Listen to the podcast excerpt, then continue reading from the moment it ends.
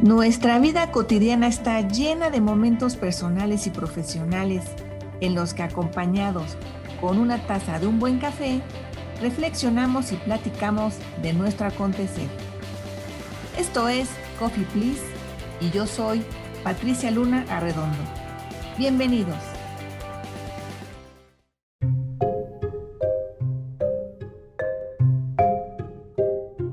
Últimamente me han estado preguntando de si nuestra estrategia edutainment tiene que ver con la gamificación. La respuesta es que sí, sin embargo la gamificación no es lo único que integra nuestra estrategia edutainment de entrenamiento con entretenimiento. La gamificación hoy se ha puesto de moda, es una nueva modalidad de aplicación para la parte lúdica de aprendizaje en las organizaciones, pero nosotros con Edutainment, que es toda una estrategia integral con varias metodologías, hemos logrado hacer la integración de las competencias interpersonales y técnicas dentro de un contexto de aprendizaje realmente efectivo, proactivo y de bastante interacción a nivel personal y organizacional. Nuestra metodología con Edutainment nos ayuda a que todo el aprendizaje sea más efectivo, más relevante, más pertinente y sobre todo contundente para lograr el crecimiento o desarrollo del colaborador y también, por supuesto, de la organización. La gamificación, entre otras metodologías que aplicamos, nos ayuda a generar entrenamiento con entretenimiento y también entendemos que no hay diversión sin aprendizaje. Tenemos que buscar siempre tener un mensaje transformador y con nuestra estrategia de attainment no permitimos que sea el propósito nada más pasar por nuestros programas de desarrollo para llenar matrices de cumplimiento de programas de capacitación o desarrollo.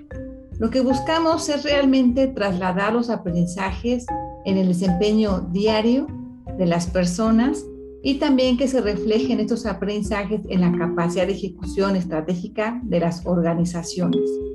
De manera estructurada y con nuestra estrategia Edutainment, de entrenamiento con entretenimiento, hemos logrado integrar distintas metodologías de aprendizaje activo, entre las que se encuentran epistemiología, neuroeducación y neurolingüística, gamificación del aprendizaje, aprendizaje con base en competencias, design thinking, aprendizaje con base en la experiencia, aprendizaje basado en retos, y aprendizaje cooperativo. Todo esto lo hacemos en un ambiente virtual de aprendizaje en el cual mezclamos un Learning Management Systems o un LMS junto con sesiones en vivo y en línea, con lo cual hemos realmente desarrollado una, un formato de aprendizaje de desarrollo superior para habilidades y competencias. Esto nos permite que al momento de que apliquemos estas metodologías en cada uno de los programas de desarrollo que ya tenemos, eh, realmente estemos desarrollando escenarios alternos y efectivos donde se demuestren ciertos comportamientos y sobre todo logremos realmente captar toda esa expresión de competencias desarrolladas. También podemos identificar aquellas en qué grado de desarrollo se tienen y también identificar las que deberán ser desarrolladas en el corto plazo. Todo esto lo hacemos de manera espontánea y lo hemos logrado porque tenemos el mapa de desarrollo de la vivencia, que es nuestra ruta de aprendizaje de cada uno de los contenidos, con un énfasis particular en qué tipo de recurso usamos, en qué momento dentro de ese mapa de viaje, porque tenemos un propósito donde tenemos que identificar, diagnosticar, sensibilizar, motivar, capacitar, planificar y evaluar.